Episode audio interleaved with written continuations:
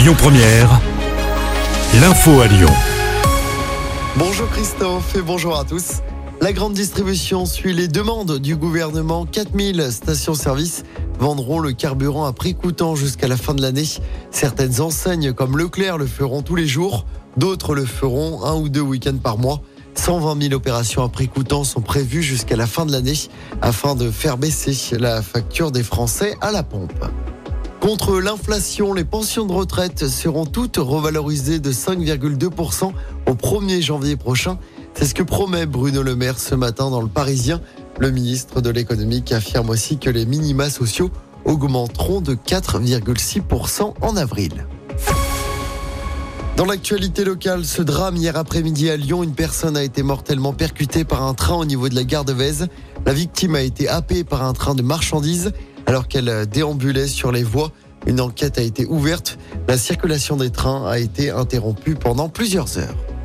À Lyon, un rassemblement aujourd'hui pour protester contre l'expulsion du squat pyramide. Une quarantaine de familles, parfois avec des enfants en bas âge, logent dans cet immeuble situé à Gerland dans le 7e.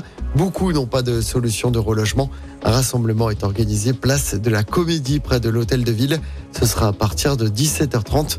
Pour rappel, le squat abrite 280 personnes. Et puis les recherches vont reprendre ce matin pour retrouver Lina, cette jeune fille de 15 ans disparue depuis samedi en Alsace.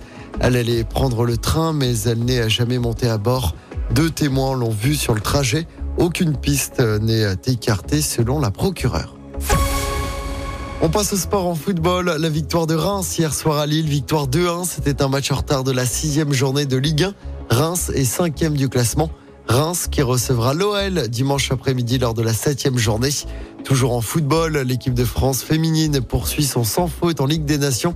Les Françaises se sont imposées 1-0 en Autriche grâce à un but de la capitaine lyonnaise Wendy Renard. C'est la deuxième victoire en deux matchs pour les Bleus dans cette compétition. Et puis en rugby, deuxième match du mondial à l'OL Stadium aujourd'hui. Dans le groupe des Bleus, l'Uruguay affronte la Namibie en fin d'après-midi. Coup d'envoi à 17h45. Écoutez votre radio Lyon Première en direct sur l'application Lyon Première, lyonpremière.fr et bien sûr à Lyon sur 90.2 FM et en DAB+. Lyon Première